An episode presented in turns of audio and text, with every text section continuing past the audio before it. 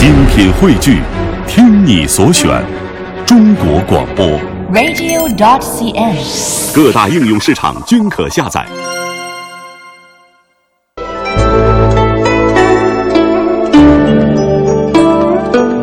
品读中华人物，启迪智慧人生。各位好，我是小东。大家好，我是君阳，欢迎各位锁定中央人民广播电台香港之声数码广播三十二台的《中华人物》。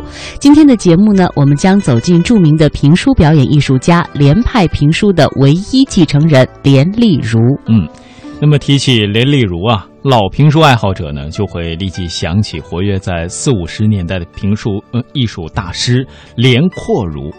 连丽如是连老最小的女儿，一九六零年毕业于北京师大附中，后来呢随父学艺，当时啊只有十七岁。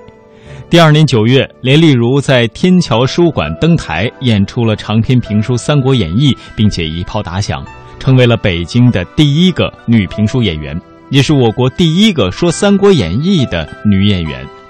连丽如为广播电台、电视台录制了十几部长篇评书。播出后呢，受到了观众的热烈欢迎，被评为优秀的演播艺术家。从一九九三年至今，他多次赴新加坡、马来西亚等国。新加坡国际广播电台播出林丽如播讲的《红楼梦》，也同样受到了听众的热烈欢迎。林丽如是第一个把评书艺术带到国外的艺术家，也是第一个尝试用评书来演播《红楼梦》的人，受到了国外华人的赞誉。那接下来，我们首先通过一段音频走进大师连丽如。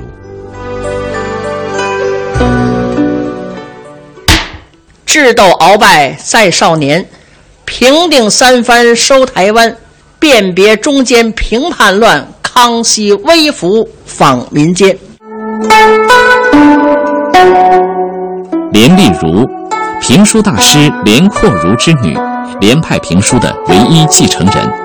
十七岁开始在书馆学书，十八岁在天桥书馆登台演出长篇评书《三国演义》，一炮打响，是北京的第一个女评书演员。随着北京最后的一家书场天桥书茶社的关张，京城书场里培养出来的评书艺术家，现在仅有连丽如一位。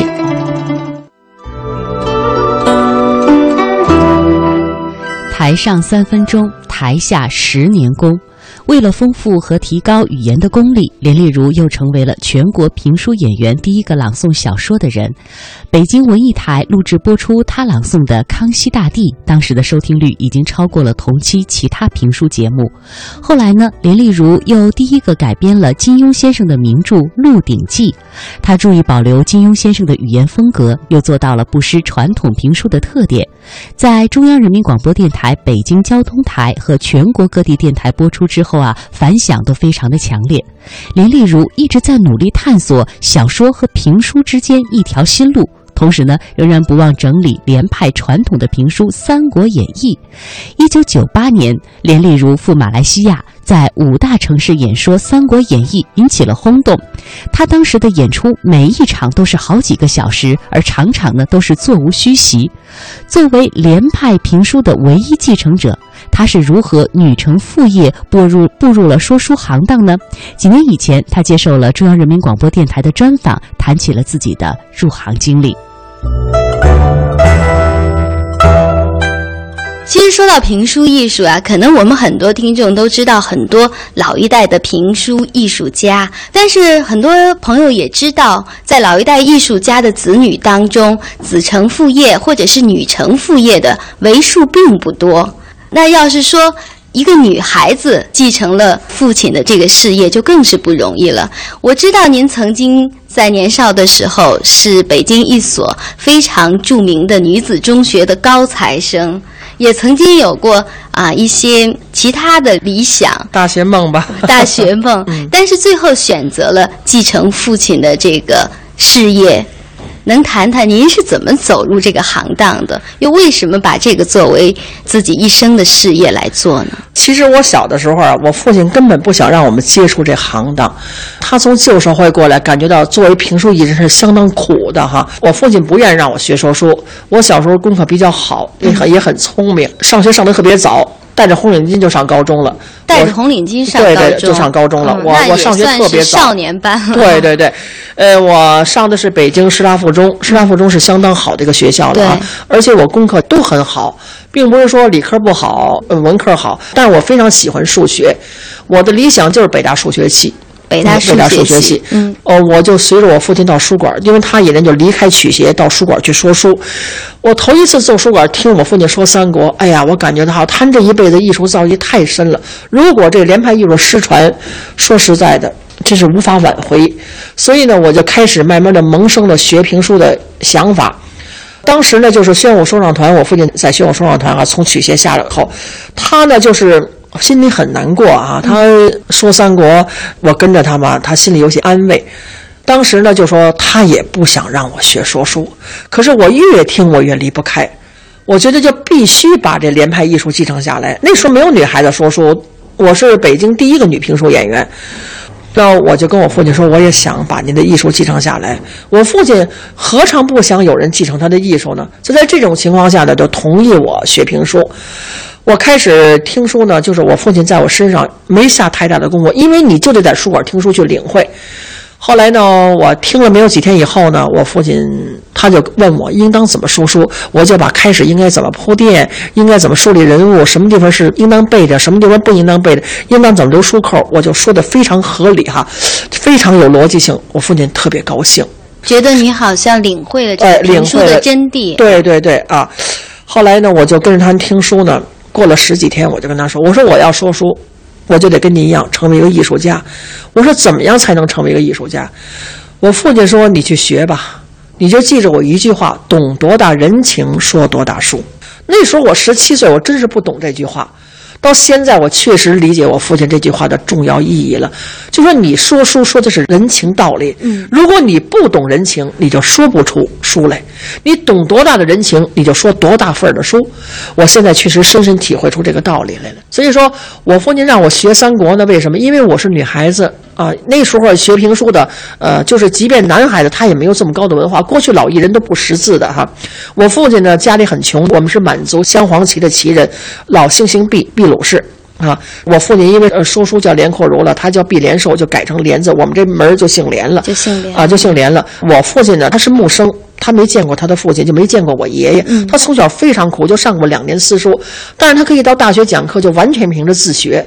跟你聊聊天儿，他要听听你在哪儿什么地方出生，你的家乡的特点是什么，风俗人情，他学了要放到书里去。非常有心非常有心，就是上就是可以说上厕所都拿着书，就老是在学习。那么这种精神一直鼓舞着我，所以我学说书呢，就是我父亲让我学三国，因为我是师大附中的学生啊，那看古文就没什么太大问题，所以呢就选择了三国。三国是文书。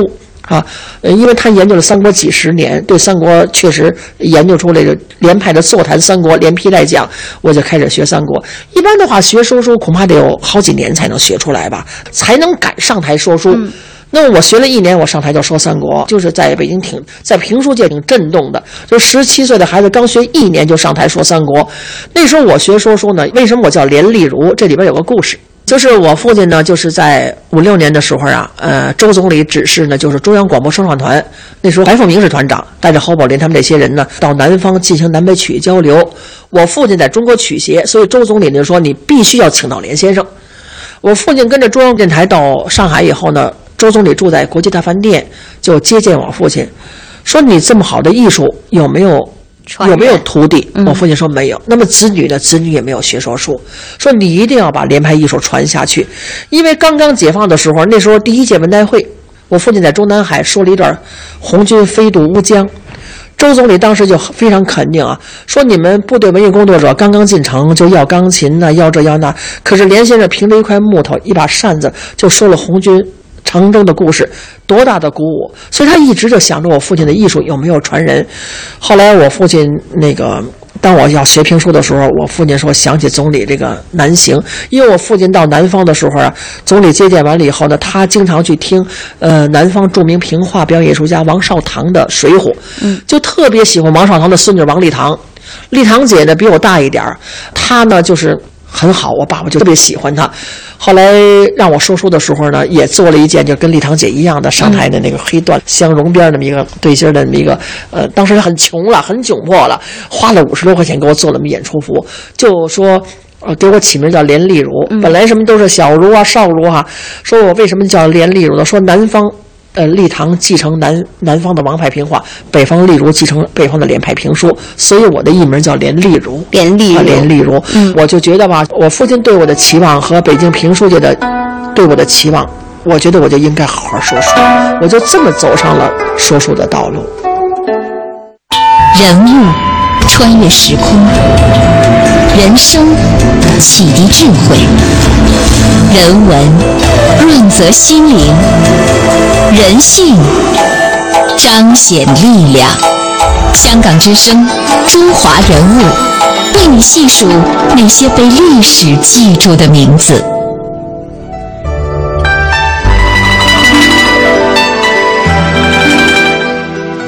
在连丽如看来呢，连派的评书跟京剧是分不开的。他说啊，有一次戏曲理论家、评书家刘乃崇问我，连派评书的精气神儿是什么？我说，连派评书的精气神儿就是对书本身和对书中人物的理解，还要把京剧演员表演的精华融入到说书表演当中，把内在的感情跟京剧演员的唱念做打结合在一起。李丽如说呀。我就是听京剧长大的。我父亲呢，其实是个戏曲导演，他给很多的班社说书，也给王永昌说连台本的《水浒传》。原来很多的老的京剧艺术家都听说。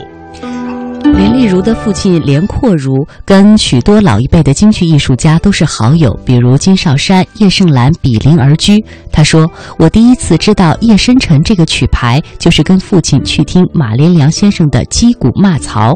我父亲跟郝寿筹、郝寿臣先生是七十多年的交情。”下面的这段音频呢，是连丽如先生接受采访时回忆第一次和父亲走入书馆听父亲说书的情景。他本人第一次登台。的情景呢，也是记忆犹新的。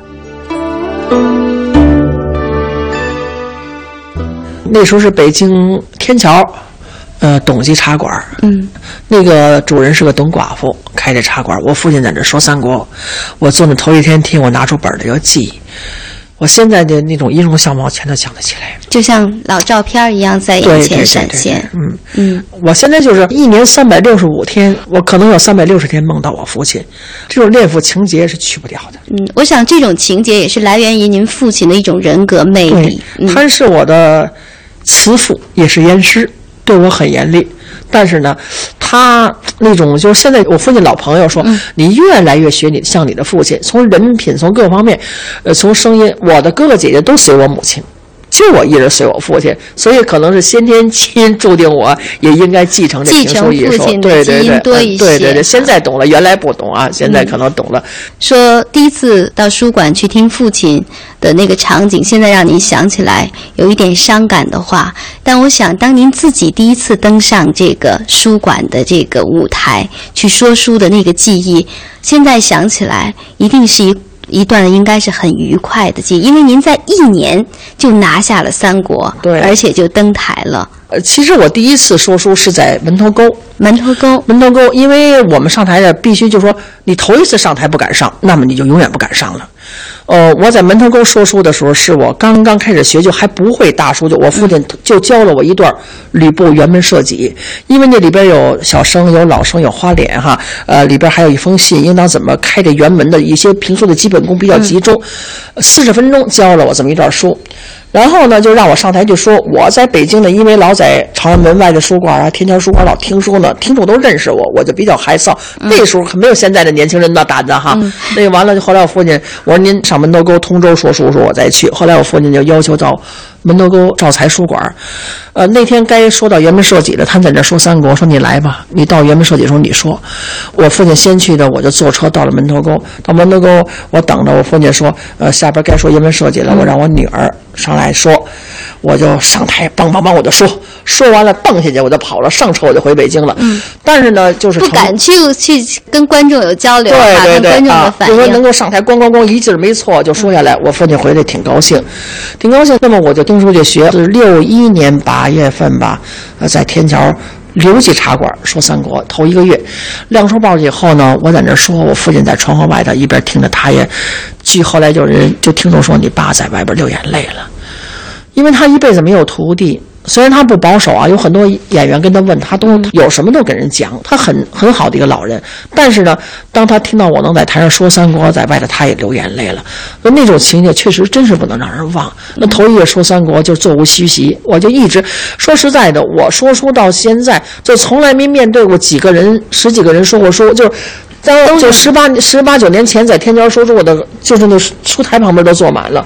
那现在就没有这种听众，我就知道还有那么多人，我还而且还要比那说的好，就为了把这种艺术传承下去。我觉得刚才我们一直在说您说的第一部书《三国》，我想我们的听众朋友肯定也想通过电波来感受一下，能不能给我们说两句呢？嗯，说两句赤壁之战吧。建安十三年。秋七月丙午日，曹丞相率领五十万人马兵发江汉，荆州牧刘表死了，刘表的儿子公子刘琮遵母命归降了曹操，被曹操杀了。曹操得了荆襄水旱马步军二十八万，加在自己的五十万人马，又在荆襄招募新兵，一共是八十三万大兵。曹操诈称百万之众，沿长江下寨，连营三百里，平吞江夏，虎视江东。什么叫虎视啊？这老虎在江边一卧，看着江东六郡八十一州的事业，就是我老虎的口中食。孙权还跑得了吗？所以江东上至孙权，文武官员，下至黎民百姓、将士儿郎，没有不害怕的。怕的是什么？怕的是曹操兵多将广，八十三万人马，诈称百万之众。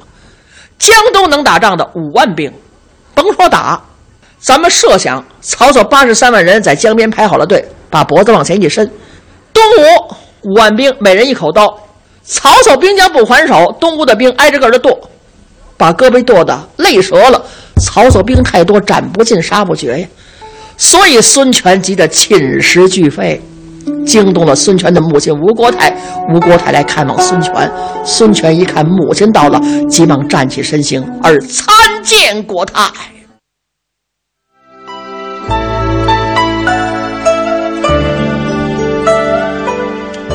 连丽如呢，可以说是一代评书表演艺术家。那她和丈夫贾建国合著了一本自传，叫做《我为评书生》。那连丽如啊，称这本书很耐读。她说：“都是真人、真事儿、真事情，也能让人们看到那段历史。其实这个是值得一读的。当然，谈到连丽如和她的书馆，这可能就有更多的故事了。简要和大家说说，比如古稀之年的连丽如，现在还坚持到书馆演出。”对于书馆呢，他总是有一种难舍的情结。他说呀，评书一定要现场听。那我跟很多朋友都说过，你在电视台上、广播里听书，根本就是没听过评书。评书的魅力。都在书馆里。再来说说传承，林丽如除了演出以外呀，她说的最多的就是评书艺术的传承。她说评书很可爱，它是最能让人了解中国传统文化的口头文学艺术形式。虽然声名在外，但是她直到二零零七年才正式收徒，收了两个义子，一共呢收了四个徒弟。她说收徒弟是必须负责任，按我们的行话讲，不负责任那就是误人子弟。接下来我们将。听到的音频呢，是连丽如谈到了作为一名女评书演员的不同之处，以及对青年一代评书人的寄望。寄望。我们发现啊，说评书的艺术家绝大多数都是男性。那您作为这个一个女性的这个评书艺术家，您觉得跟其他的男性评书艺术家来讲，您还要面临什么困难？因为评书吧，他很少说女人。尤其像说张飞这一类的人物，女演员更不好驾驭。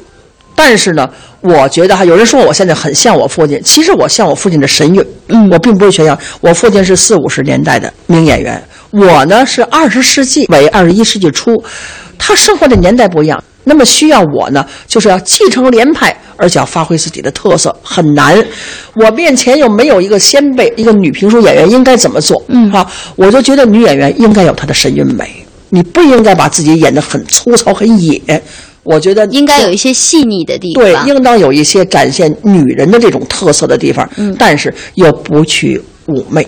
又不能跟戏曲呀、对或者其他的这个，比如其他的曲艺啊，呃，这个大鼓啊这些又不一样。又不一样，所以就在多年的实践当中呢，我也在逐渐的摸索。所以呢，你必然有女人的这个美，还要有男人的阳刚之气，把它结合，要不然看，哟呵，这女的跟男的似的，就没有意思了。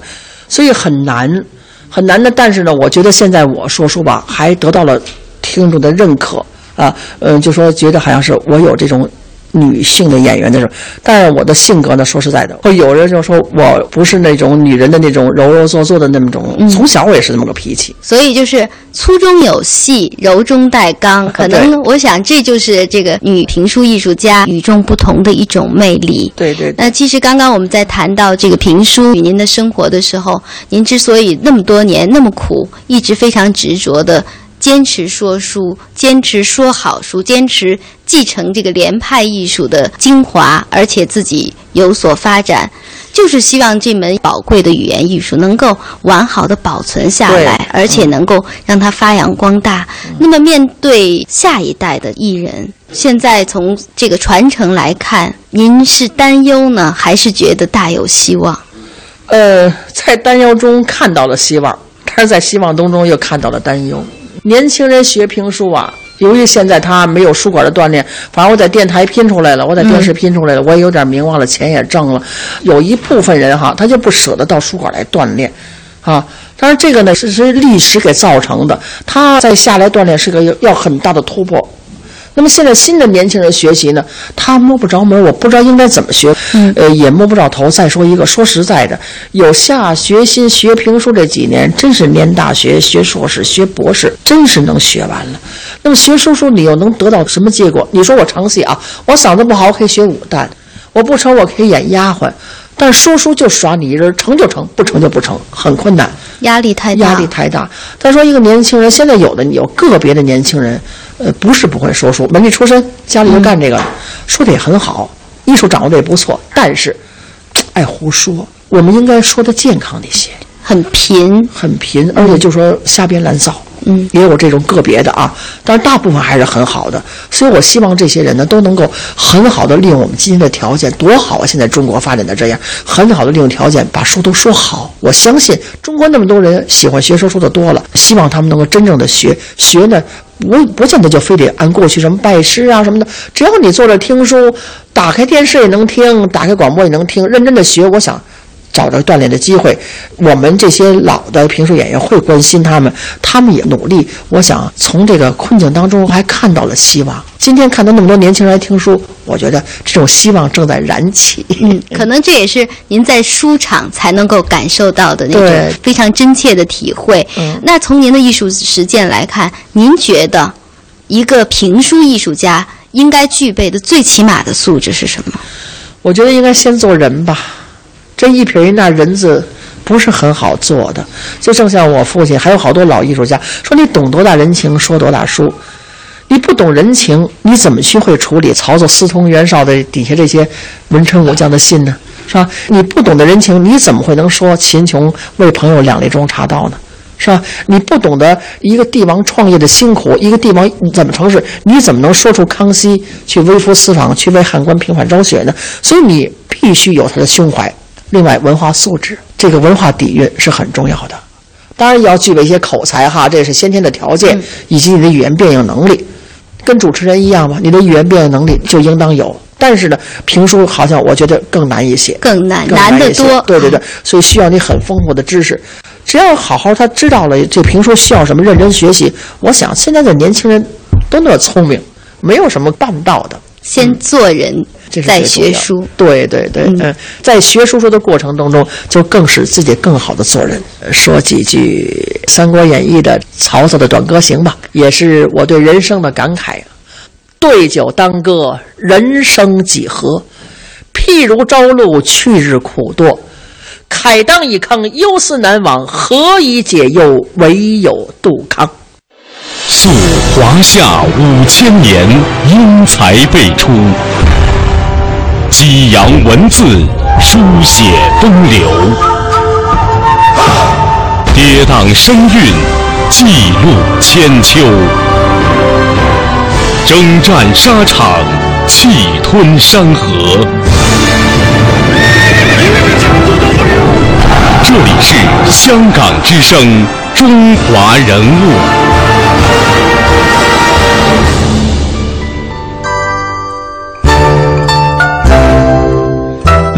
中华人物的最后呢，我们也来听一段连丽如红遍大江南北的长篇评书《伍子胥》的片段。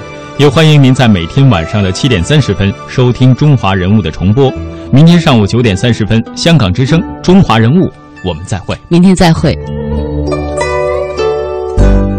三千年以前，也就是公元前一千零六十六年，武王姬发彭主伐纣，用姜子牙为元帅，会合八百镇诸侯，在牧野一战，是灭纣兴周。